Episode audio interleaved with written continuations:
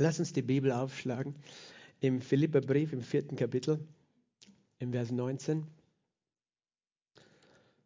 Wenn du eine Bibel mit hast, du kannst sie dir heutzutage auch aufs Handy runterladen. Bible-Apps gibt es ganz viele verschiedene Bibeln, die du aufs Handy installieren kannst. Aber es ist gut immer, wenn du selber siehst, was da drinnen steht. Weil sonst haben wir irgendwie eine Vorstellung von dem, was Gott sagt. Aber Gott, Gottes Wort ist mächtig. Und Philipper 4, Vers 19 sagt uns folgendes. Mein Gott aber wird alles, wessen ihr bedürft, erfüllen nach seinem Reichtum in Herrlichkeit in Christus Jesus. Amen. Das können wir gemeinsam jetzt lesen. Mein Gott aber wird alles, wessen ihr bedürft, erfüllen nach seinem Reichtum in Herrlichkeit in Christus Jesus. Und jetzt machen wir das persönlich, das heißt, wir nehmen es für uns.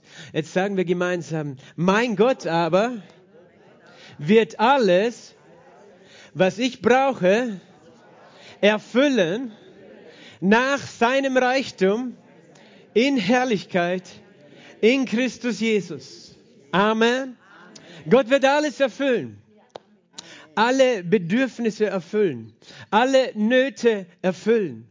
Alles, was notwendig ist, der Kontext, von, in dem Paulus hier spricht, ist Versorgung, tatsächlich. Er redet von äh, denen, äh, er schreibt den Brief an die Philipper und den Christen in Mazedonien, die ihn unterstützt haben finanziell, die ihm viel gegeben haben, ihn gesegnet haben, damit er eben seinen Dienst tun kann.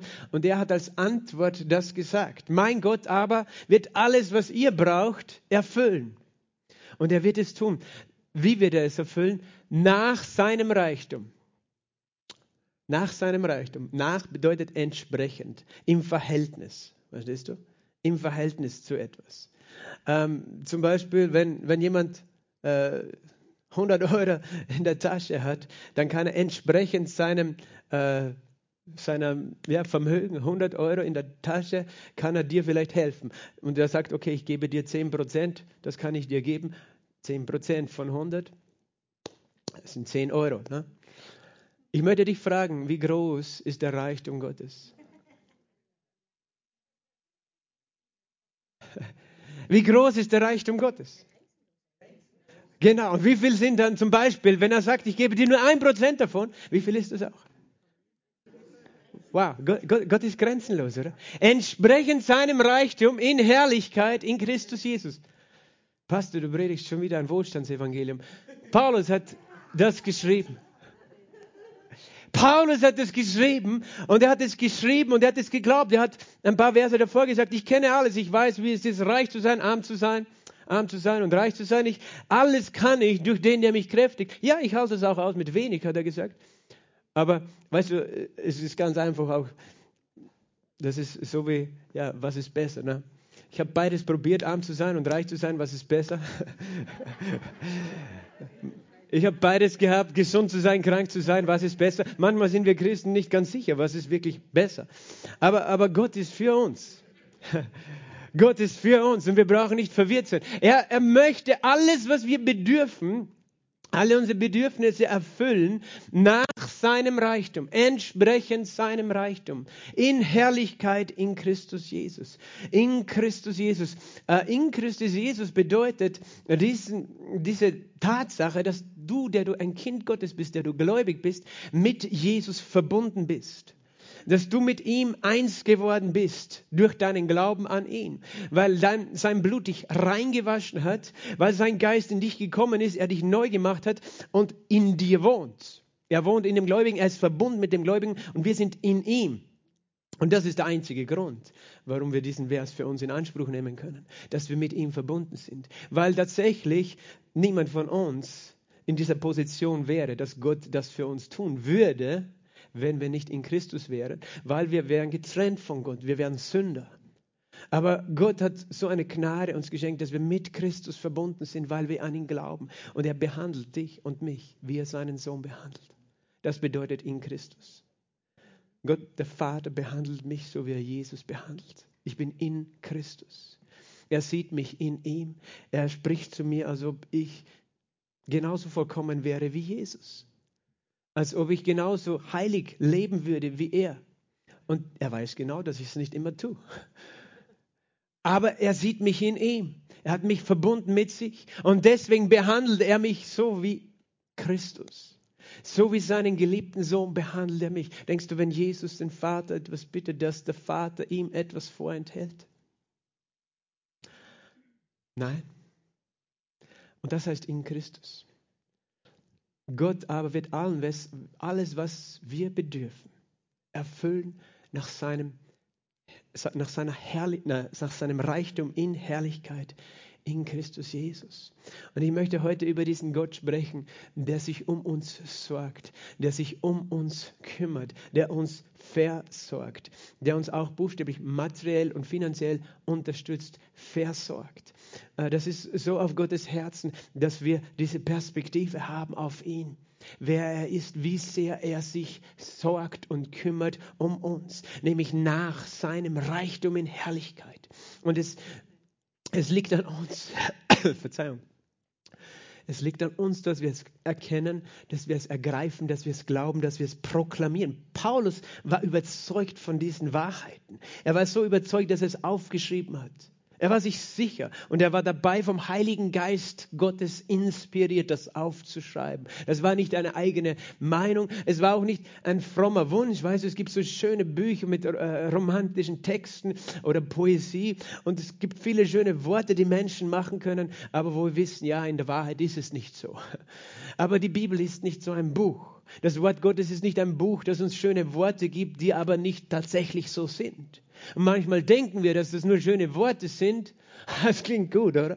Aber ja, ich meine, Gott, weißt du, Gott möchte uns einfach ein bisschen so ah, schöne Gefühle geben. Nein, nein, nein. Halleluja. Er ist der Weg und die Wahrheit und das Leben und sein Wort ist die Wahrheit. Und er handelt nach seinem Wort. Und ich lese einen Text es ist eigentlich eine Rede von Jesus aus dem Matthäus-Evangelium, Kapitel 6, Vers 24 folgende. Und dann steigen wir noch tiefer ein in das Wort. Matthäus 6, Vers 24. Niemand kann zwei Herren dienen, denn entweder wird er den einen hassen und den anderen lieben, oder wird einem anhängen und den anderen verachten. Ihr könnt nicht Gott dienen und dem Mammon.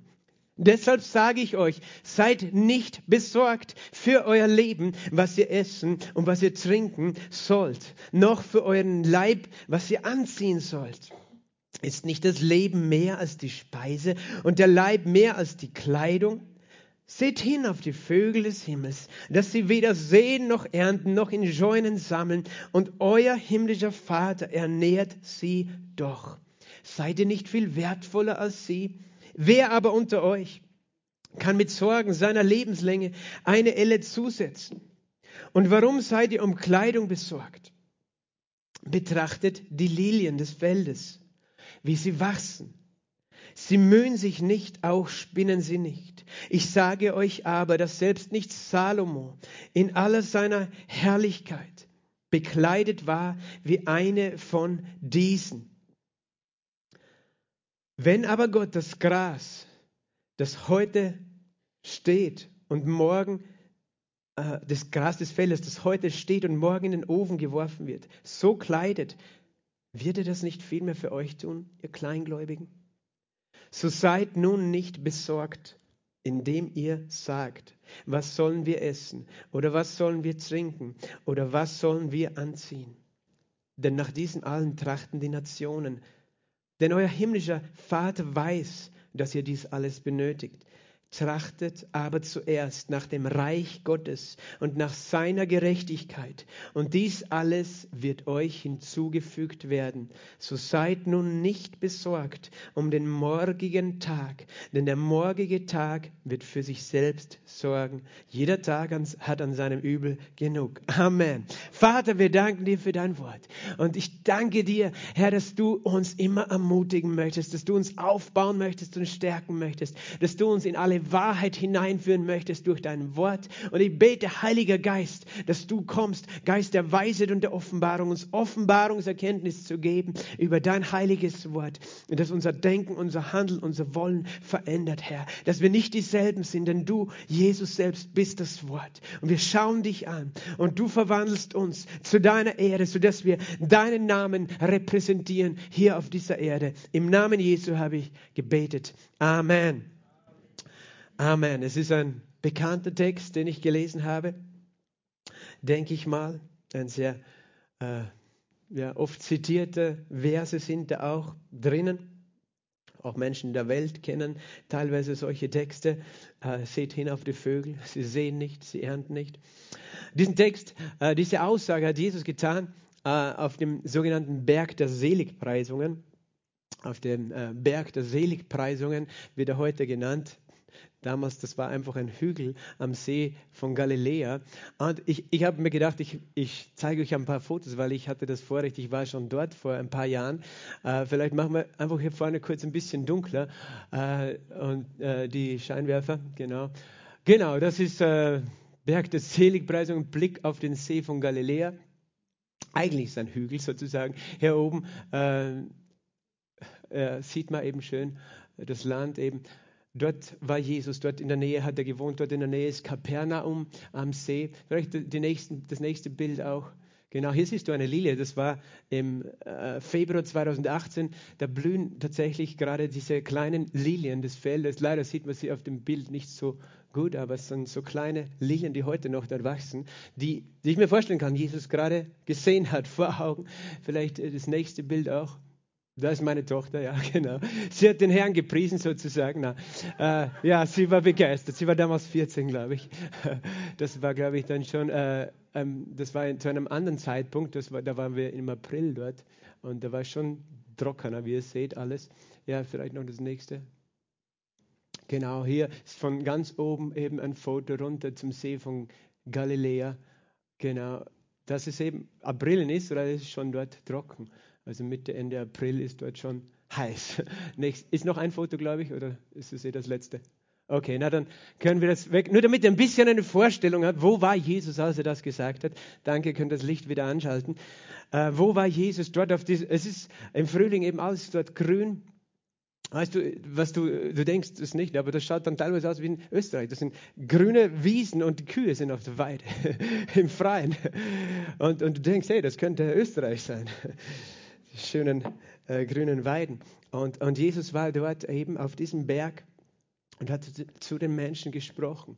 Und er hat direkt äh, mitten in dieser schönen Natur eben diese Beispiele gebracht. Und er, er redet hier in äh, Kapitel 6 von Matthäus, Vers 24, und redet über eine Sache, die sehr wichtig ist. Und er redet eigentlich über, äh, über das finanzielle, materielle Leben des Menschen und spricht das sehr klar an weil es war immer schon ein wichtiges Thema. Geld ist in der Bibel ein Thema, das häufiger vorkommt als die meisten anderen Themen, zum Beispiel als Heilung. Die Bibel redet mehr über Geld als über Heilung zum Beispiel. Ganz viel.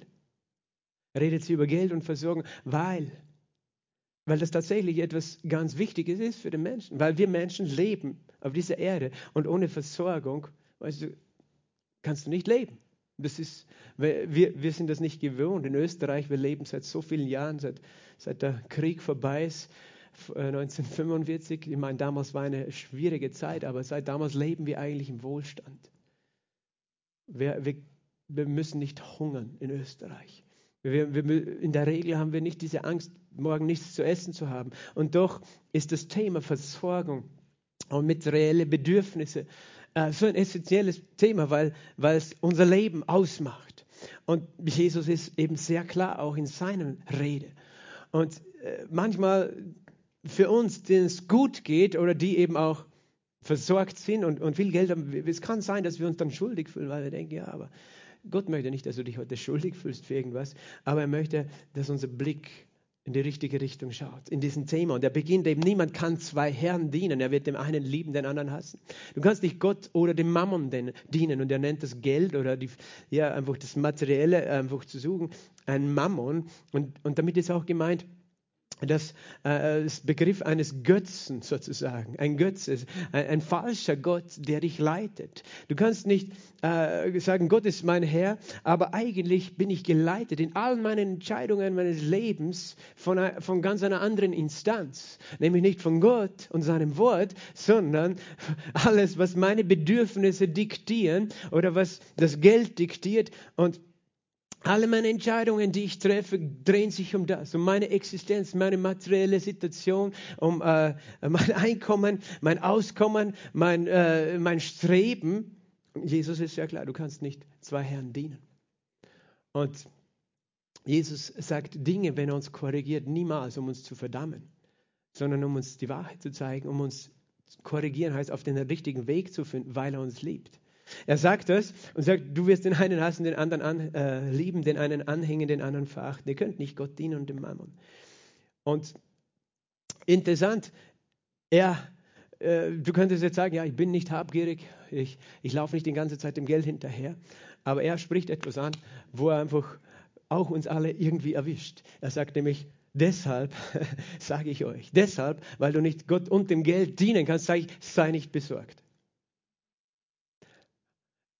Manchmal kannst du die Bibel besser verstehen, wenn du versuchst, dir das Gegenteil dieses Satzes vorzustellen. Das heißt, wenn ich besorgt bin, was meint Jesus damit? Dann diene ich nicht Gott, sondern dem Mammon. Und das ist eine, eine klare Offenbarung, oder? Wenn ich mir ständig Sorgen mache um mein Einkommen, wer ist dann der mein Leben bestimmt? Das Geld. Und da rede ich jetzt nicht davon, ob du errettet bist oder verloren, ob du in den Himmel kommst oder nicht. Ich rede davon, dass, dass wir dann unter einem anderen Einfluss stehen und, und von etwas anderes bewegt werden, als das, was Gott möchte, dass wir bewegt werden. Und wenn Jesus das sagt, seid nicht besorgt, dann in welcher Form steht es hier? Das nennt man Befehlsform, oder? Von der Grammatik her. Das ist nicht, okay, ich schlage euch vor, ihr könntet, wenn ihr wolltet, weniger sorgen. Nein, er befiehlt es. Wenn Jesus etwas befiehlt, dann nennen wir das ein Gebot, oder? Sei nicht besorgt, ist ein Gebot. Wenn etwas ein Gebot von Gott ist und ich es nicht tue, was tue ich dann? Das ist jetzt auch eine harte Aussage. Weißt du, ich mache das ganz bewusst, damit wir ein bisschen wachgerüttelt werden. Dann nennen wir das Sünde, oder?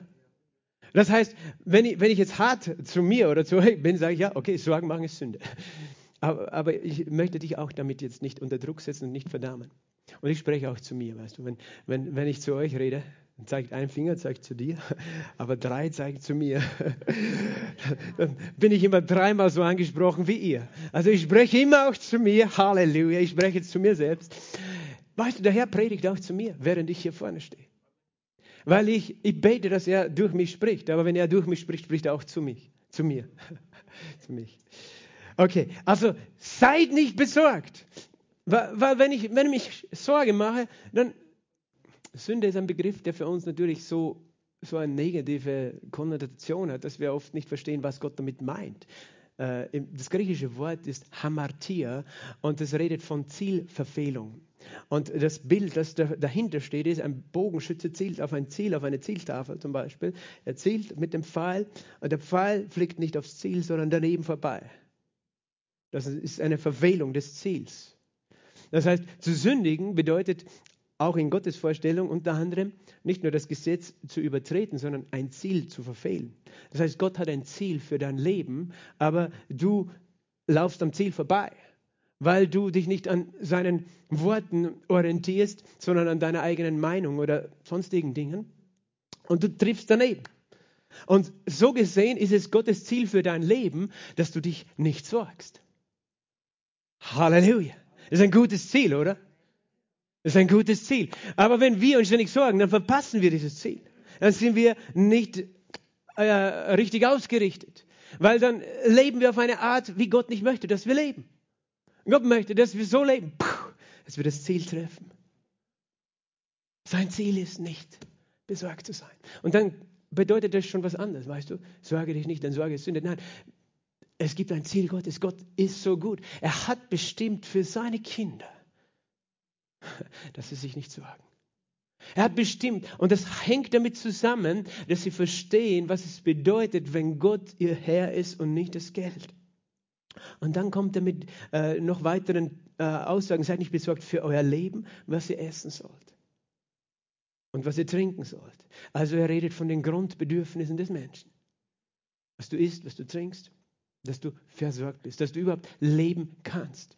Und eben für euren Leib, was ihr anziehen sollt. Was soll ich anziehen? Ich denke, das ist für die Frauen wahrscheinlich manchmal wichtiger als für die Männer. Wobei umgekehrt ist vielleicht das Essen manchmal für die Männer wichtiger als für die Frauen. Ich, ich habe ich hab fünf Kinder, drei davon sind Mädels, zwei davon sind Burschen. Und ich sagte, das ist ein großer Unterschied. Ist mir völlig egal, was irgendwelche Gender-Philosophen sagen, dass, dass, dass man das, das Geschlecht irgendwie sich selber aussucht. Na, es ist einfach so, weißt du, die Burschen, die haben irgendwas angezogen und es war ihnen völlig egal. Die Mädels, die, die haben sich fünfmal am Tag umgezogen, als sie fünf Jahre alt waren. Und wollten ausschauen wie Prinzessinnen. Und den Burschen war es völlig egal, wenn die Hose komplett verdreckt ist und das Leibel und alles. Das ist, also, ich glaube, jeder hat irgendwo seine, seine Situation, äh, wo er sich mehr oder weniger sorgt. Auf jeden Fall eben, genau, deswegen gibt es ja Gott sei Dank H&M und andere Dinge heutzutage, wo man dann diese Bedürfnisse erfüllen kann. Oder eben das Steakhouse. Ich weiß nicht, mein Sohn, der interessiert sich, der wünscht sich zum Geburtstag lieber ein Steak als ein neues Gewand. Sorgt euch nicht, was ihr essen sollt und was ihr trinken sollt und was ihr anziehen sollt. Und natürlich redet Jesus nicht nur von diesen wirklich überlebensnotwendigen Dingen, weil Essen und Trinken ist überlebensnotwendig. Anziehen im Winter auch, also sonst erfrierst du. Sondern er redet natürlich auch dafür, dass wir alle das Bedürfnis haben, versorgt zu sein. Nicht nur irgendwas zu essen, weißt du, so wie Elia, äh, Elia in der Wüste oder wer war das? Johannes der Täufer, der hat Heuschrecken und wilden Honig gegessen. mm, Heuschrecken, ja. Ähm, sondern natürlich, dass wir einfach ja, versorgt sind. Äh, unser Leib, was wir anziehen, das redet natürlich auch vom Meer. Das redet davon, dass wir alle einen Ort haben, wo wir zu Hause sind, wo wir uns wohlfühlen, wo wir äh, geborgen sind, ein Zuhause haben, eine Wohnung, ein Haus, ein Ort, wo wir eben sein können. Und das eben nicht so hässlich ist. Ne? Darum sorgen wir uns ja, was wir anziehen. Ne? Wir wollen ja nicht irgendwie mit einem Kartoffelsack bekleidet rumlaufen, sondern wir, wir, haben, wir sind so geschaffen, dass wir auch nach schönen Dingen streben. Und das alles hat Gott getan. Gott hat uns so geschaffen. Dafür musst du dich nicht schämen. Dass du diese Bedürfnisse hast, dafür musst du dich nicht schämen. Aber der Punkt ist nur, dass wir als Menschen, die uns getrennt haben von Gott, einen Weg gegangen sind, wo wir selbst damit beschäftigt sind, uns mit Dingen zu versorgen, um die sich unser Vater kümmern möchte. Um die sich unser Vater kümmern möchte. Er sagt, ist nicht das Leben mehr als die Speise und der Leib mehr als die Kleidung? Wenn, wenn, wir, wenn wir auf diese Dinge fokussiert sind, verpassen wir das wahre Leben. Ich möchte dich fragen, ist das Leben nicht mehr als das Essen und der, Leib mehr als die Speise, äh, als die Kleidung? Ist es nicht mehr, was du brauchst in deinem Leben? Oder was dich glücklich macht in deinem Leben? Ich denke, wir, wir alle haben in den letzten zwei Jahren Erfahrungen gemacht, dass wir draufgekommen sind, vielleicht habe ich genug zu essen zu Hause, habe was zum Anziehen in einer Wohnung, die warm ist im Winter, aber ich sitze allein, eingesperrt in Quarantäne. Das Leben ist, glaube ich, mehr als das, oder? Das Leben ist mehr als Essen und Trinken. Und irgendwo wohnen. Und du kannst den teuersten Ferrari vor der Tür stehen haben, aber wenn du einfach nur zu Hause sitzt, das Leben ist mehr. Sag mal, das Leben ist mehr. Ich, mein Gebet ist, dass manche Menschen draufgekommen sind in der letzten Zeit wenn sie drei Wochen in Quarantäne stecken, dass das Leben mehr ist als Essen, Trinken, Anziehen. Sondern wenn ich dir begegne, wenn wir einander begegnen, wenn wir mit Menschen zusammen sind, wenn wir unseren Herrn loben und preisen, uns versammeln, das ist viel mehr. Es ist gut, wenn wir dabei etwas anhaben, weißt du. Peter, du hast mir mal erzählt von einem Pastor in Afrika, der der Meinung war, wir müssen zurück nach Eden und in Eden waren die Leute nackt. Also haben sie in seiner Kirche, waren sie alle nackt, hast du erzählt. Okay, das werde ich nie hier anordnen, keine Sorge. Es gibt verrückte Kirchen, okay. Zurück nach Eden, ja. Nein, nein. Damals waren sie mit der Herrlichkeit Gottes bekleidet. Die sehen wir jetzt nicht an unserem Leib. Also, okay, lass deine Kleidung an. Aber das Leben ist mehr als Essen und Trinken und etwas anziehen. Puh, Glory. Genau. In Kärnten heißt der, der FKK-Verein Kärntner Lichtbund, habe ich gehört. Ja, ich kannte, ich kannte jemanden, der war auch gläubig. Der war Obmann vom Kärntner Lichtbund. Ich habe mir immer gedacht, was ist der Kärntner Lichtbund? Bis ich drauf gekommen bin, das ist der FKK-Verein. Ne? Wir lieben das Licht. Man kann alles natürlich auch beschönigen. Aber weißt du, wir leben in einer Zeit, wo es gut ist, dass wir bedeckt sind, weil der gefallene Mensch nicht damit umgehen kann, weißt du, wenn alle nackt rumlaufen. Ist nicht das Leben mehr als die Speise und der Leib mehr als die Kleidung? Und dann kommt er zu dieser wunderschönen Rede. Seht hin auf die Vögel. Und er sieht die dort auf diesem Berg der Verklärung, äh, nicht der Verklärung, der Seligpreisung, das ist ein anderer Berg. Seht hin auf die Vögel des Himmels, sie sehen nicht, ernten nicht, sammeln nicht in Schäumen. Und euer himmlischer Vater ernährt sie doch. Seid ihr nicht viel wertvoller als sie? Ich weiß nicht, ob du das schon mal dich verglichen hast mit einem Vogel. Wir haben in unserem Garten viele Spatzen rumhupfen. Und ich wundere mich immer, dass es so viele sind, speziell im Winter bei minus 10 Grad. Und da habe ich ein Fenster und da sehe ich, wie sie herumhupfen. Und die leben einfach. Die erfrieren nicht. Die verhungern nicht. Ich wundere, für mich ist es jedes Mal ein Wunder. Ich würde da keine Nacht überstehen bei minus 10 Grad. minus 15 Grad. Und das ist alles mit Schnee bedeckt bei uns ja in Kärnten seit Dezember. Aber, aber sie leben. Und wir, wir kommen nicht auf diese Idee, dass wenn diese Vögel leben, der Vater im Himmel sich genauso um uns kümmern möchte. Wenn er darauf schaut, dass diese Vögel durch den Winter kommen und natürlich auch durch den Sommer. Wir, wir, wir haben irgendwie den Blick verloren für wer unser Gott ist. Und wir sind so beschäftigt, selbst den Dingen hinterherzulaufen. Heißt es jetzt, wir sollen nicht sehen, nicht ernten? Das hat Jesus nicht gesagt. Er hat gesagt nur, die, die Vögel sehen und ernten nicht, sammeln nicht in Scheunen. Manche Leute sagen, okay, wenn Gott mich versorgt, dann brauche ich nichts mehr arbeiten. Gott sei Dank, weißt du, wir, wir, wir wollen nicht einfach geistliche Spinner werden mit dem Wort Gottes. Es gibt immer zwei Seiten der Medaille. Gott versorgt, aber weißt du, wie er auch versorgt, indem er dem Seemann Samen gibt und Brot dem Essen, indem er gutes Wetter gibt für den Bauern, dass die äh, Frucht der Erde wachsen kann, dass kein Hagel das zerstört und auch keine Dürre, sondern dass, dass der Regen kommt zur rechten Zeit. Aber Gott segnet die Werke unserer Hände und er versorgt. Aber äh, lass dich nicht ein auf geistliche Spinner, die sagen, okay, dann, dann muss ich nichts tun. Ich bin wie ein Vogel. Ich, lasse, ich warte, dass alles vom Himmel fällt. Es gibt einen Vers, den Paulus geschrieben hat übrigens, im zweiten Thessalonikerbrief, im dritten Kapitel. Wer nicht, ess, äh, wer nicht arbeiten will, der soll auch nicht essen.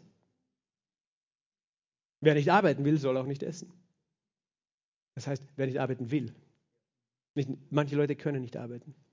Aus verschiedensten Gründen. Niemand von denen soll sich angegriffen fühlen. Aber, aber wir sollten nicht die Menschen sein, die, die wir wollen nicht arbeiten und haben eine, einen geistlichen Vorwand dafür, eine geistliche Ausrede. Ja, Gott sagt, er versorgt die Vögel, also wird er mich schon versorgen, wenn ich nicht will.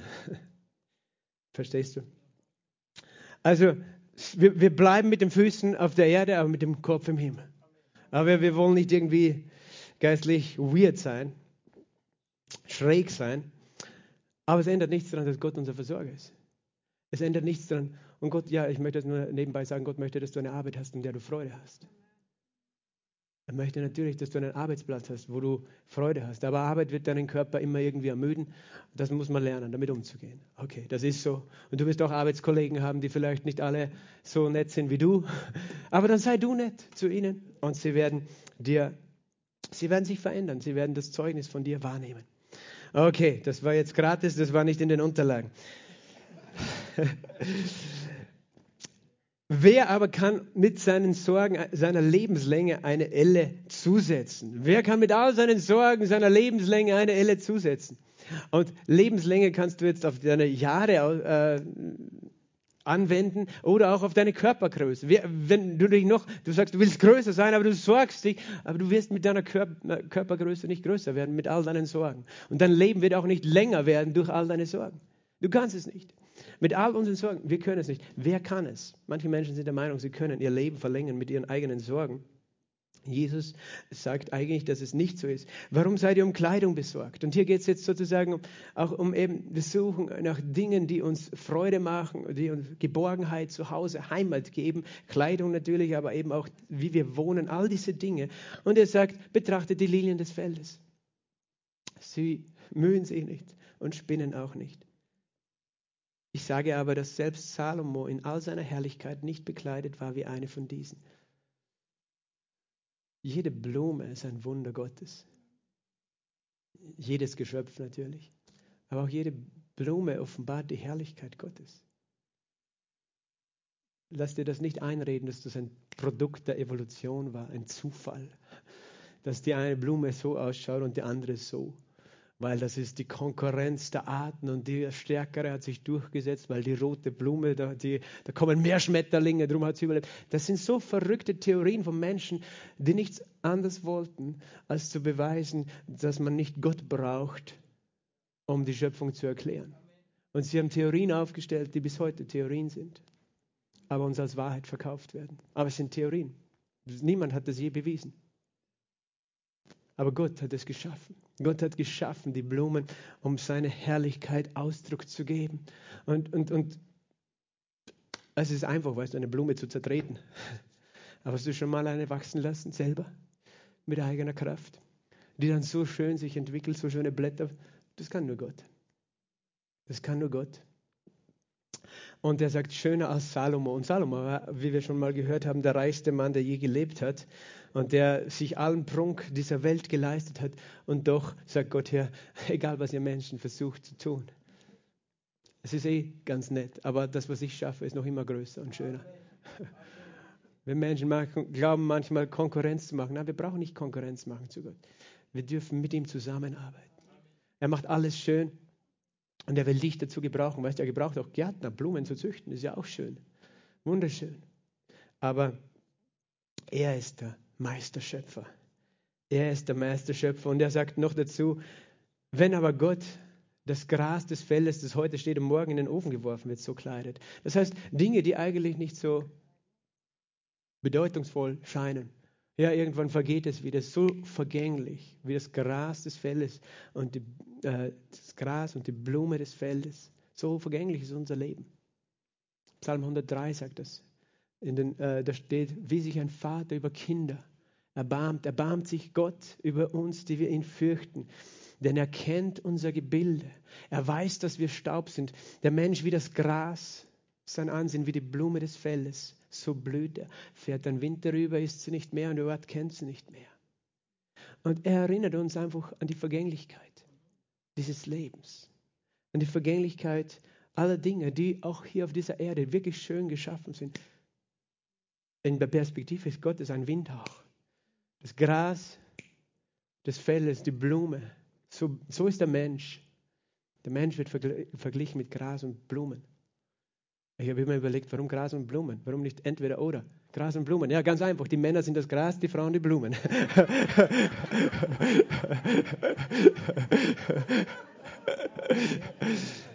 Ja, schau, schau, dir mal eine Hochzeit an, weißt du? Die Männer haben fast alle schwarzen Anzug, aber die Frauen haben alle Farben. Rot, Gelb, Weiß, was weiß ich, Blau, die Kleider, aber die Männer schwarz, grau. Die sind alle irgendwie, ja, wie das Gras, die Männer. Ist so. Aber, aber so kommen die Blumen besser zur Geltung, weil wenn die Männer auch so bunt wären, wie sollen dann die Frauen das so schön daneben erscheinen? Ne? Gott hat sich schon was gedacht dabei. Also eben, heute steht es, morgen wird es in den Ofen geworfen und doch das heißt, obwohl Dinge eigentlich Gras und Blume in Augen von Menschen, wie viel Wert hat eine Blume, wie viel Wert hat ein Gras haben? Und doch sorgt sich um die, Gott um die kleinsten Dinge dieser Welt, dass sie schön sind. Oder eben, ja, er vergleicht hier die Blumen. Seid ihr, seid ihr nicht viel mehr als das? Auch in Matthäus 10 gibt es einen Vers über die Vögel, den wollte ich euch auch noch zeigen. Äh, in Vers 29, äh, werden nicht zwei Sperlinge für ein paar Pfennige verkauft. Spatzen, Sperlinge. Nicht einer von ihnen wird auf die Erde fallen ohne euren Vater. Bei euch aber sind selbst die Haare eures Hauptes alle gezählt. Fürchtet euch nun nicht, ihr seid wertvoller als viele Sperlinge. Äh, ich meine, die, die Bibel lügt nicht. Wenn du jetzt Gott fragen würdest, wie viele Haare du am Kopf hast, der könnte dir genaue Antwort geben. So gut kennt er dich. So gut kennt er. Bei manchen kann er nicht viel zählen, ich weiß. Aber da gibt es eine Verheißung, weil er erneuert die Jugend des Menschen wie beim Adler. Halleluja. Halleluja. Und manche wollen es einfach so. Sie sagen, okay, gut, ich will dir, du hast so viel zum Zählen, bei mir musst du nichts zählen. Ich rasiere mir alle Haare ab. Oder wie auch immer, sie sind ausgefallen. Aber der Herr weiß, wie viele Haare du auf deinem Kopf hast. Das ist, das ist ein Ausdruck seiner Liebe. Wenn Jesus so etwas sagt, möchte er uns etwas zu verstehen geben, wie sehr der Vater dich kennt und die kleinsten Details in deinem Leben kennt. Jedes einzelne Haar auf deinem Haupt. Nie, nicht einmal meine Frau weiß das, wie viele Haare ich auf meinem Kopf habe. Aber Gott, mein Vater, er weiß es. Und er sagt nicht, ein, ein Spatz fällt nicht tot auf die Erde, ohne dass der Vater es weiß. Und Spatzen gibt es viele. Auch habe ich zwar gehört, es werden auch immer weniger in unseren Industrieländern, aber es gibt noch immer viele, zumindest in meinem Garten. wir, wir, füttern sie gut mit unseren Küchenabfällen. Ähm, Gott kennt jedes Lebewesen und das ist für mich unfassbar, aber manchmal ist es wichtig, dass wir eintauchen, ein bisschen innehalten, ein bisschen drüber nachdenken, eben über diese Schöpfung. Und Gott weiß jeden Vogel und all diese Dinge. Und wir, weißt du, haben oft das Gefühl, er nimmt uns nicht wahr. Und er weiß nicht, wer wir sind, wo wir sind, was wir brauchen. Aber er möchte dir sagen, er weiß mehr, als du denkst. Jedes Bedürfnis, jedes Detail in deinem Leben, jede kleinste Situation in deinem Leben. Und manchmal denken wir, weißt du, das ist so klein, mit dem will ich ihn gar nicht belästigen und, und, und das interessiert ihn sicher gar nicht, also muss ich mir selber Sorgen machen. Gott will, egal ob du dich um kleine oder große Dinge sorgst, er will, dass du dir gar nicht Sorgen machst. Halleluja. Halleluja, ich predige heute zu mir. Danke, Jesus. Er begegnet all unseren Bedürfnissen, haben wir gehört, nach seinem Reichtum in Herrlichkeit in Christus Jesus. Und dann sagt er eben, so seid nun nicht besorgt, indem er sagt, was sollen wir essen, was sollen wir trinken, was sollen wir anziehen. Wie funktioniert Sorgen machen? Indem ihr sagt, oder? Ein Mensch, der sich sorgt, verrät sich dadurch, wovon er spricht. Und wenn wir ständig von diesen Dingen sprechen, die uns Sorgen bereiten, dann merkt man das. Gott hört uns zu. Und er weiß eben, wovon wir den ganzen Tag reden. Nicht nur heute im Gottesdienst, wo wir den Herrn preisen, sondern auch morgen, übermorgen. Er weiß, wovon wir reden. Und wir, wir reden oft von vielen Dingen, die uns Sorgen machen. Und ich rede auch von mir. Aber er sagt, seid nicht besorgt, indem er sagt. Und er sagt, nach dem allen trachten die Nationen. Aber euer himmlischer Vater weiß, dass ihr das alles benötigt. Es gibt einen Unterschied zwischen dir und den Nationen. Was meint Jesus mit den Nationen? Er, er redet hier in, zu Juden, zu Israeliten, aus dem, äh, Stamm, äh, aus dem Volk Israel, Menschen, die einen Bund mit Gott hatten die wussten, wer der Schöpfer Gott ist. Und das ist ja der, der große Unterschied damals auch, weil das Volk Israel wusste, der eine wahre Gott ist der Gott, der uns geschaffen hat. Und zu dem beten wir. Und alle anderen Völker, die beteten nicht zu dem Schöpfergott, sondern zu irgendwelchen anderen Göttern, zu dem Gott des Wassers, zu dem Gott der Sonne, zu dem Gott des Todes, was auch immer für Götter, aber nicht dem höchsten Gott. Und sie kannten ihren Gott nicht. Aber Jesus sagt eben, die Nationen, das sind die, die Gott nicht kennen. Und wir sind nicht, ich nehme mal an, die meisten von uns sind nicht aus dem Volk Israel. Vielleicht gibt es in unseren Vor, Vor, Vor, Vorfahren irgendwelche Ab äh, Nachkommen der Stämme Israels. Ich weiß, mein Ur-Urgroßvater war Jude, aber das ist fünf Generationen über mir. Ur-Urgroßvater er war Jude. Aber eben, wir, wir sind aus den Nationen, wir sind Menschen, die eigentlich Gott nicht kannten. Irgendwo in unserem Leben haben wir ihn kennengelernt. Und Jesus hat uns rausgeholt und er sagt, jetzt sind wir Kinder Gottes. Jetzt sind wir nicht mehr Teil dieser Welt. Aber nach diesem allen trachten die Nationen. Was bedeutet das? Alle Menschen, die ohne Gott leben, die Gott nicht kennen, leben in irgendeiner Weise getrieben von diesen Grundbedürfnissen. Essen, Trinken, Anziehen, aber letztlich eben äh, ihr Blick ist, wie kann ich mich versorgen, wie kann ich existieren, wie kann ich überleben, wie kann ich mehr haben. Natürlich, wir haben letzte Woche auch von den Begierden, von der Habgier und diesen Dingen gesprochen, aber das ist sozusagen äh, der, der Mensch ohne Gott, er ist fokussiert auf alles auf der Erde, auf alles, was materiell ist und damit beschäftigt und damit besorgt. Und ich möchte dir sagen, als Kind Gottes bist du in einem anderen Reich. Und Gott möchte uns rausholen. Weil wir können gläubig geworden sein, aber wir laufen noch in unseren Gedanken, in unseren Gefühlen, so wie damals, als wir Gott nicht kannten. Und deswegen möchte Jesus, dass wir unseren Vater immer besser kennenlernen, damit unser Leben sich auch im Alltag ändert in diesen Dingen. Und, und tatsächlich, es war auch immer ein Thema. Wie gesagt, Geld war immer ein Thema schon im alten Bund und Vermögen und materielle Dinge aber auch im neuen Bund. Und Menschen, auch die gläubig waren, die Christen waren, die sind irgendwo in die Irre gegangen, weil sie diese Beziehung zu ihrem Vater nicht so gesehen haben und nicht so verstanden haben, wie Jesus es hier gemeint hat. Und ich lese euch ein paar Verse vor, die Paulus geschrieben hat an den Timotheus, der damals Pastor war der großen Gemeinde in Ephesus. Und das sind sehr klare Worte auch zu dem Thema. Und ich weiß, Gott will uns versorgen, noch mehr als die Vögel und die Lilien. Aber er sagt hier in 1. Timotheus 6, Vers 6, die Gottseligkeit, die Gottesfurcht oder das, das Leben aus dem Glauben mit Genügsamkeit ist ein großer Gewinn. Wir haben nichts in die Welt hereingebracht, das wir nichts hinausbringen können. Er erinnert uns an unser Leben, das eigentlich vergänglich und kurz ist. Wir haben nichts in die Welt hineingebracht, bist gekommen ohne etwas, nackt als Baby und du gehst auch ohne etwas. Wenn wir aber Nahrung und Kleidung haben, wollen wir uns daran genügen lassen. Okay, Paulus, der uns ermutigt hat, dass Gott alle unsere Bedürfnisse nach seinem Reichtum in Herrlichkeit erfüllt. Alles, was dein Herz begehrt, sagt zugleich, bei all dem, was Gott tun will, lerne Genügsamkeit. Mit was? Wenn du Nahrung und Kleidung hast.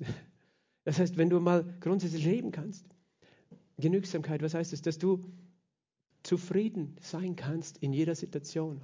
Natürlich sollen deine Grundbedürfnisse gestillt sein aber dass du zufrieden darin bist. Und diese Zufriedenheit äußert sich in der Regel durch Dankbarkeit. Du sagst, danke Gott, ich habe zu essen, zu denken, ich bin genügsam. Er sagt, wenn wir, wir, wir diese Haltung, an die erinnert uns hier Gott. Und dann sagt er folgendes in Vers 9, die aber reich werden wollen. Er sagt nicht, die reich sind. Er sagt, die reich werden wollen. Die fallen in Versuchung und Fallstrick. Und in viele unvernünftige und schädliche Begierden, welche die Menschen in Verderben und Untergang versenken. Und das ist eine, eine, eine klare Ansage auch. Die reich werden wollen, sind wir alle ertappt. Hast du schon irgendwann in deinem Leben mal reich werden wollen? Hast du schon mal Lotto gespielt? Kannst du es mir verraten?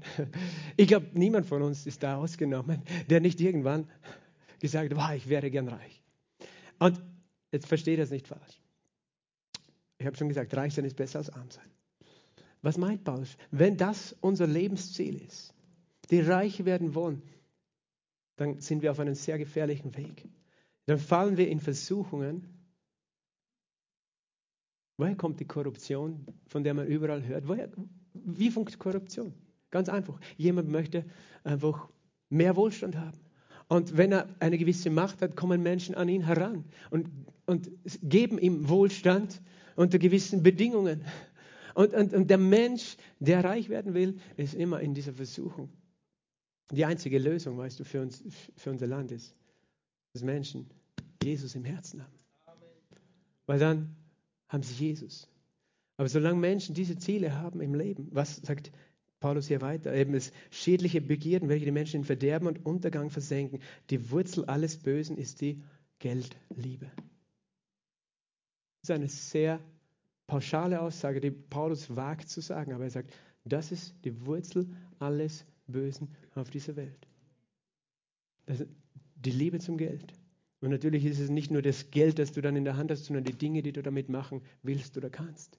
Und er sagt, das zu lieben, zerstört diese Welt. Und eigentlich eben ist es ein Zeichen der Nationen, derer, die Gott nicht kennen dass sie sich selbst reich machen wollen, Reichtum hinterherlaufen und gar nicht merken, wie zerstörerisch es ist.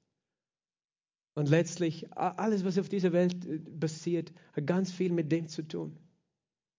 Menschen suchen eben ihren eigenen Besitz, ihre eigene Existenz, ihre eigene Versorgung. Und Paulus sagt, nach dieser Geldliebe, die Wurzel alles Bösen ist die Geldliebe, nach der einige getrachtet haben und vom Glauben abgeirrt sind und sich selbst mit vielen Schmerzen durchbohrt haben.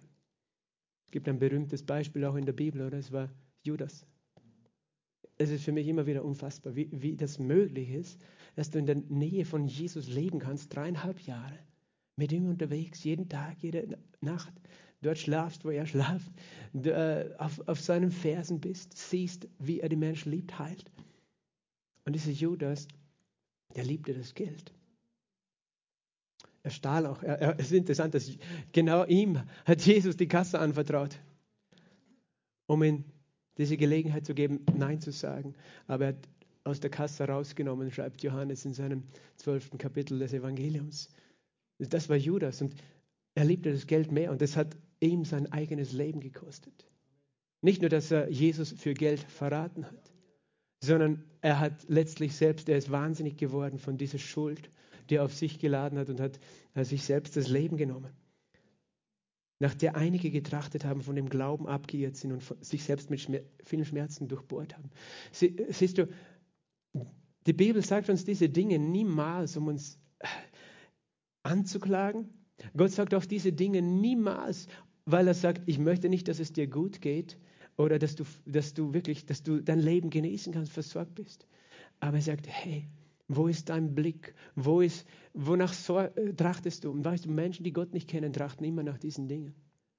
Ich, ich, ich, ich muss schauen, dass ich irgendwie um die Runde komme. Und auch für meine Pension, vielleicht wäre ich ja 120 Jahre alt, ich muss möglichst viel anspannen, gut veranlagt, alles, alles. Ich bin mit mir, mir, mir beschäftigt. Und ich liebe das Geld mehr als die Menschen. Und irgendwann bin ich einsam.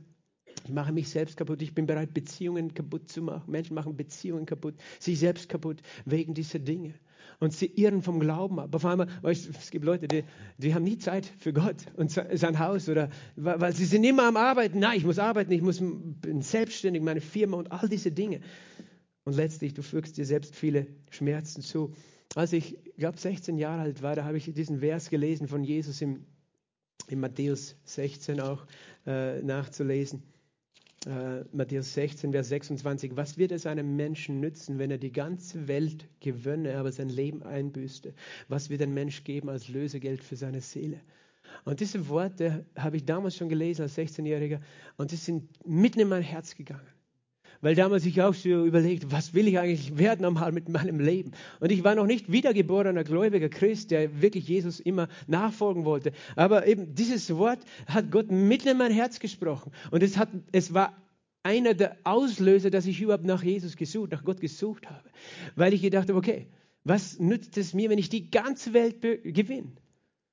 Du kannst der reichste Mensch der Welt. Was nützt es mir, wenn ich mein eigenes Leben dabei verliere? Und mit all dem Reichtum oder Ruhm oder sonst was, ich könnte mein Leben nicht freikaufen aus der Grube, aus dem Tod.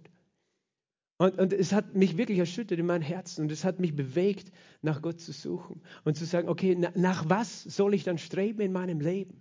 Wie soll ich da mein Leben ausrichten? Eben äh, zurück noch zu 1. Timotheus 6, wir haben gelesen, äh, Vers 10, ich möchte noch Vers 11 lesen. Du aber Mensch Gottes, fliehe diese Dinge, strebe aber nach Gerechtigkeit, Gottesfurcht, Glauben, Liebe, Ausharren und Sanftmut. Weißt du, wir, wir streben nach anderen Dingen. Aber wie geht das, weißt du, weil du deinen Gott kennst. Gott möchte nicht, dass du dich sorgst um diese Dinge dieser Erde. Nicht, weil er sagt, die sind alle schlecht, sondern er möchte nicht, dass diese Dinge von uns Besitz ergreifen und unser Leben bestimmen. Er sagt auch im, im Markus 4, sagt er, sagt Jesus dieses Beispiel, dieses Gleichnis von dem Seemann, der das Wort sät und manches fällt unter, auf den Weg, manches unter die, auf die Steine und manches unter die Dornen. Und Jesus erklärt dieses Gleichnis und sagt in Markus 4, äh, 18, und andere sind die unter die Dornen gesäten. Das heißt, es sind die, die das Wort gehört haben, das Wort Gottes, das Evangelium, die frohe Botschaft, die Wahrheit, die Liebe Gottes, aber die Sorgen der Zeit, der Betrug des Reichtums und die Begierden nach den übrigen Dingen kommen und ersticken das Wort. Siehst du, die Sorgen, die Begierden, der Betrug des Reichtums hat das Potenzial, wenn wir darauf fokussiert sind, dass sie die Wahrheit von Gottes Wort in uns wie, wie Unkraut eben eine Pflanze ersticken. Und das Wort Gottes ist das, was das Leben tatsächlich reich und fruchtbar macht. Und Gott seht sein Wort. Und, und deswegen sagt er auch, das ist ein Grund, warum er sagt, sorge dich nicht, weil er weiß, wie viel Kraft eben Sorgen haben im Negativen, dass sie ersticken, das, was er in dein Leben bauen möchte. Und du bist zu kostbar für ihn. Er möchte nicht, dass du ein vergängliches Leben hast. Das Wort Gottes wird genannt, der unvergängliche Same, das ist der ewige Same, das ist der einzige Same, der bleibt in uns. Das ewige Leben, das in uns bleibt. Und wenn es in uns keinen Fuß fassen kann, all die Dinge dieser Welt, sie werden nicht bleiben. All die Dinge dieser Welt werden nicht bleiben, aber das ewige Wort Gottes bleibt. Was können wir jetzt tun? Philippa 4, Vers 6 und 7 gibt uns eine Anleitung. Seid um nichts besorgt sondern in allem sollen durch Gebet und Flehen mit Danksagen eure Anliegen vor Gott kund werden. Und der Friede Gottes, der den Verstand übersteigt, wird eure Gedanken und Herzen bewahren in Christus Jesus. Das heißt, wir als Kinder Gottes haben wir einen Weg. Gott weiß um alle Dinge, die du nicht, nicht nur die du brauchst, auch die, die du wünschst. Manchmal, manche Christen denken, ja, Gott gibt dir nur das, was du wirklich brauchst. Wirklich? In Psalm 37 heißt es ganz am Anfang, habe deine Lust am Herrn und er wird dir geben, was dein Herz begehrt. Habe deine Lust, deine Freude an Gott. Und er wird dir geben, weißt du, Gott, Gott hat uns ja geschaffen mit Bedürfnissen. Wenn du Musik liebst, weißt du, er wird es dir ermöglichen, dass du dir ein Instrument kaufst, auf dem du spielen kannst. Oder eine Musikschule besuchen kannst. Oder wenn du gerne malst. Oder wenn du eben gerne seine Schönheit darstellst durch Fotografie, was auch immer. Er wird dir helfen. Das ist alles nicht das Thema. Dass Gott uns nicht segnen möchte, auch mit Dingen, die wir uns wünschen, weil er diese Wünsche in uns hineingelegt hat. Aber habe deine Lust an ihm, habe deine Freude an ihm. Und das heißt, wenn wir ihn kennen, können wir in allem, wenn wir merken und wir alle erleben das täglich, dass Sorgen auf uns kommen. Dass wir, Sorgen bedeutet, du denkst über Dinge nach. Und zwar 24 Stunden. Immer bist du beschäftigt. Du kannst dich sorgen um deine Gesundheit. Du kannst dich sorgen um deine Kinder. Und du denkst und du sprichst nur von den Dingen, die die Probleme sind. Und, und, wie, und, du überlegst die ganze Zeit, wie du es selber lösen kannst. Das ist Sorgen. Und du redest mit dem und dem und dem. Und ach Gott, wie, wie soll das lösen? Und, du redest von deinen Dingen. Und er sagt, wenn das auf dich kommt, was machst du? Sei nicht besorgt. Okay, ist leicht gesagt. Aber dann kannst du etwas anderes stattdessen machen, nämlich du gehst ins Gebet sondern in allem sollen deine Anliegen und du, du kannst nur ins Gebet gehen, wenn du deinen Gott kennst. Weil sonst bettelst du irgendwie herum und schreist zu einem Gott, den du nicht kennst und bist enttäuscht, weil du gar nicht im Glauben gebetet hast. Im Gebet mit Flehen, du darfst auch flehen. Aber dann kommt ein Punkt im Gebet, wo du aufhörst zu bitten und zu flehen und mit Danksagung. Du sagst Danke. Warum sagst du Danke? Weil du glaubst, dass Gott dich gehört hat. Mit Danksagung und die, die, die Auswirkung wird was sein? Der Friede Gottes, der allen Verstand übersteigt, wird deine Gedanken und dein Herz erfüllen und bewahren. Der Friede Gottes wird zurückkommen. Wir, wir sind Menschen. Gott, Gott, Jesus sagt dir das zu uns, weil er weiß, dass wir uns Sorgen machen ständig. Aber diese Sorgen hat damit zu tun, dass wir unseren Vater nicht kennen. Jesus sagt, du kannst anders beten. Du kannst anders leben als die Heiden. Johannes 16, Vers 23. An jenem Tag werdet ihr mich nichts fragen. Er redet hier zu seinen Jüngern. Wahrlich, wahrlich, ich sage euch, was ihr den Vater bitten werdet, in meinem Namen wird er euch geben. Bitte deinen Vater. Jesus redet davon, du bist kein Waisenkind mehr in dieser Welt. Und du, du hast nicht einen Vater, der sich nicht schert um dich. Es gibt Väter tatsächlich und Mütter, die, die machen es ihren Kindern nur schwer und die versorgen sie nicht und die kümmern sich nicht, die unterstützen sie nicht. Aber Jesus sagt, wenn ihr den Vater bitten werdet, in meinem Namen, kommst du in Christus, in meinem Namen. Vater, ich bitte im Namen Jesu, behandle mich jetzt wie deinen Sohn im Namen Jesus und er wird es euch geben. Bis jetzt habt ihr nichts gebeten. In meinem Namen bittet und ihr werdet empfangen, damit eure Freude völlig sei. Gott möchte, dass du dich freust, wenn du bittest und empfängst. Wenn du bittest und empfängst, wirst du dich freuen. Ich habe das schon erleben dürfen in meinem Leben, dass ich gebeten habe und empfangen habe. Und ich habe gewusst, es ist von Gott. Und das war die größte Freude, weil es nicht nur die Freude darüber ist, dass ich meine Bedürfnisse erfüllt habe, sondern dass ich weiß, mein Gott ist lebendig, er hat mich gehört. Halleluja. Er hat mich gehört. Er hat mich gehört. Zum Beispiel vor, vor zwölf Jahren, als wir noch in Niederösterreich gelebt haben und Gott klar in mein Herz gesprochen haben, ja, wir sollen nach Klagenfurt gehen. Wir sollen übersiedeln, als damals eben junge Familie mit fünf Kindern, kaum finanzielle Möglichkeiten. Wir sollen daherziehen und, und eben Gemeinde bauen, weil da kein Pastor mehr war. Und ähm, ich habe angefangen, mir Sorgen zu machen, wo werden wir wohnen? Und okay, Wohnung suchen, Haus suchen, ist nicht so leicht. Wir haben damals eine sehr günstige Wohnlösung gehabt, äh, viel Platz für eine große Familie, wir, wo wir sehr wenig Kosten hatten. Und ich habe gedacht, sowas werden wir hier nie, nie finden. Äh, weil, weil so, so, solche Gedanken kommen dann. Ich sage nicht, dass äh, ihr denkt manchmal, ich bin ein Glaubensheld. Ich sagte, ich, er ist der Glaubensheld in mir, aber ich bin es nicht. Meine Frau kann es bezeugen. Jesus ist der Glaubensheld. Aber weißt du, ich war beschäftigt mit Wohnungssuchen. Und wie findest du eine Wohnung? Und ah, man, die Preise. Äh, und eben, dann bist du eben in Niederösterreich und sobald irgendwas äh, auf, auf dem Markt war, will haben oder so, du rufst an, äh, dann haben die gesagt, ja, schon 20 Leute haben angerufen, die kommen alle schon besuchen. Wann können sie da sein? Naja, ein paar Stunden Autofahrt, ja, bis dahin weißt, und dann hast du gesagt, fünf Kinder. Okay, fünf Kinder, danke, nein, wiederhören. Wir brauchen keine fünf Kinder in unserer Wohnung und so weiter. Und, ich war frustriert und habe mich damit beschäftigt. Und mein, mein Sohn kommt dann zu, zu, mir, damals war wie alt, neun Jahre, und sagt, wenn, wenn Gott gesagt hat, dass er dich dahin schickt, dann muss er sich darum kümmern, dass, du, wo, dass wir wohnen können. Verstehst du? Und er hat mich ermahnt, Gott hat mich ermahnt durch meinen eigenen Sohn damals. Was bist du ständig am Computer mit beschäftigt, eine Wohnung zu suchen? Und meine Frau, die, weißt du, die hat da, für die war das einfach. Sie hat ein Haus dann gefunden, das, da möchte sie wohnen. Das war ein Haus, wo es damals noch keine Möglichkeit gab, da überhaupt zu mieten. Und meine Kinder waren auch so kühn und haben gesagt, wenn, Papa, wenn wir schon übersiedeln, unsere Nachbarn hier, ah, die haben einen Swimmingpool. Wenn wir übersiedeln, Gott muss uns einen Swimmingpool geben. Sonst wollen wir nicht übersiedeln. Ich habe gesagt, okay, ihr könnt dafür beten. Ich habe keinen Glauben dafür. Und sie haben gesagt, danke Gott für den Swimmingpool. Gell? Und tatsächlich, weißt du, ich werde jetzt nicht die ganze Geschichte erzählen, aber Gott hat uns versorgt mit einem Haus, das wir mieten konnten, mit einem Swimmingpool. Und meine Frau hatte eine ganze Liste von Dingen, die sie wollte, und das war alles erfüllt. Weißt du, und, und ich, mich, ich, ich, war einerseits beschämt, natürlich, mein, mein großer, kleiner Glaube. Ne? Aber, aber natürlich, wir haben gelernt, einfach Gott, du versorgst uns. Und manchmal sind diese Kämpfe. Aber Gott hat uns versorgt und es war eine Freude. Weißt du, zu wissen, Gott hat, kümmert sich um diese Dinge. Und er möchte, dass wir uns nicht sorgen. Und hab, wir haben Dinge erlebt, auch wo Gott uns versorgt hat mit Auto.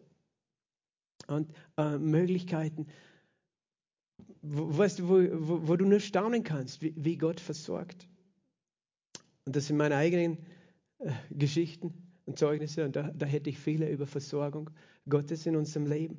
Aber wir sollen den Vater bitten in dem Namen Jesus. Und in Vers 26 sagt er noch, an jenem Tag werdet ihr äh, mich gar nichts bitten. Ich sage nicht, dass ich den Vater für euch bitten werde, denn der Vater selbst, Vers 27, hat euch lieb.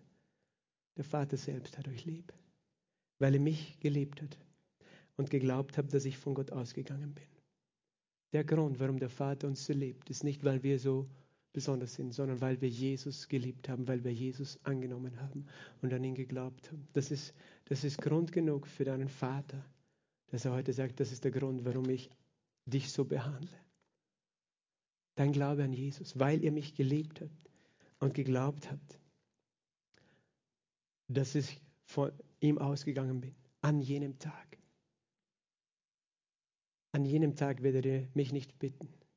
An jenem Tag werdet ihr den Vater bitten in meinem Namen. Was ist jener Tag? Es ist der Tag der Auferstehung. Es ist der Tag vom Pfingsten. Es ist der Tag, wo Jesus unsere Schuld weggenommen hat. Es ist der Tag, wo unsere Schuld getilgt war, wo Jesus die äh, Pforten der Hölle vernichtet hat. Es ist der Tag, wo Jesus den Fluch der Armut gebrochen hat. Es ist der Tag, wo du nicht mehr Waisenkind warst, sondern eine neue Schöpfung geworden bist. Es ist der Tag, wo Jesus aufgestanden ist und seinen Geist ausgegossen hat, den Geist der Sohnschaft, den Heiligen Geist. Es ist dieser Tag, an dem du erkannt hast, ich bin keiner mehr von den Nationen. Ich lebe nicht mehr so wie diese Welt, die hinter dem Geld her ist, sondern ich bin ein Kind des himmlischen Vaters. Ich bin ein Kind Gottes. Ich habe erkannt, welcher Tag ist. Ich lebe an diesem neuen Tag und Gott versorgt. Gott versorgt mich und mein Haus und alles. Er sorgt sich um mich mehr als um die Vögel und die Lilien. Weißt du, manche sagen, rettet die Wale, aber Gott sagt, rettet die Menschen zuerst. Halleluja. Gott sorgt sich um alles. Er sorgt sich um jeden Menschen. Und dann schließen wir mit Matthäus 6. Es, er hat diese Dinge gesagt. Er sagt, die Nationen trachten danach, aber euer Vater weiß, dass er das braucht. Und dann sagt er noch in Vers 33 diese berühmte Sache. Trachtet aber zuerst nach meinem Reich und meiner Gerechtigkeit. Trachtet nach meinem Reich. Sucht nach meinem Reich. Wo ist sein Reich? Zuerst in dir. Gerechtigkeit, Friede und Freude in deinem Herzen, aber auch außerhalb von dir, dass seine Herrschaft offenbar wird. Wenn das dein Ziel wird in deinem Leben, nach ihm zu trachten, dann wirst du dich nicht mehr sorgen. Und du wirst erfahren, dass er sich um deine Dinge sorgt. Aber wenn du selbst besorgt bist, dann kann er sich gar nicht um dich kümmern, weil du kümmerst dich hier selbst um all deine Probleme. Aber er hat eine wichtigere Aufgabe für dich. Trachte nach meinem Reich. Suche nach mir. Nach meinem Reich. Lass das das Ziel sein. Gott hat nichts, kein Problem damit, dass du reich wirst. Er hat ein Problem damit, wenn das dein Ziel ist. Er will dich reich machen. Das ist sein Ziel. Aber wenn es dein Ziel ist, statt dass du das richtige Ziel hast, dann gleitest du ab vom Ziel. Und wir wollen nicht daneben vorbeigleiten. Lass ihn dein Ziel sein auf dieser Welt und sein Reich, dass sein Name bekannt wird. Seine Liebe, seine Gerechtigkeit, seine Freude, egal wo du bist, bekannt wird. Und das dein Ziel ist. Hat Gott dir eine Verheißung gegeben. Gott, du wirst dich kümmern um alles andere. Ich will dich als erstes setzen. Und zum Schluss noch sagt Jesus, so sei nicht besorgt um den morgigen Tag. Der morgige Tag kümmert sich um sich selbst. Jeder Tag hat seine Übel genug. Das ist noch ein kleiner Tipp, wie du dich nicht sorgst. Du weißt sowieso nicht, wie es morgen ist. Es wird sowieso anders sein, als du denkst. Menschen sorgen sich um morgen und auch ich manchmal. Aber Gott sagt zu dir, es wird sowieso anders sein. Heute ist der Tag, an dem du Gott vertraust. Und morgen wird er sich auch um dich sorgen. Amen. Lass uns gemeinsam aufstehen. Halleluja. Vater, wir danken dir. Halleluja für dein wunderbares Wort. Für dein heiliges, lebendiges Wort. Wir danken dir für deine wunderbare Gnade in deinem Wort. Halleluja. Oh Vater, wir loben und preisen dich. Halleluja. Halleluja. Wir suchen dein Angesicht heute. Wir suchen dich. Wir suchen dich, Jesus. Aber du bist hier und du bist gegenwärtig. Und wir danken dir, dass du unser Denken, unseren Blick ausrichtest, auch heute ausgerichtet hast. Herr, darüber äh, uns gelehrt hast und zu uns redest, dass du ein guter Vater bist, der sich sorgt um alles, was seine Kinder brauchen, aber auch wünschen. Herr, und wir sind so dankbar, dass wir deine Kinder sein dürfen, für dieses Vorrecht.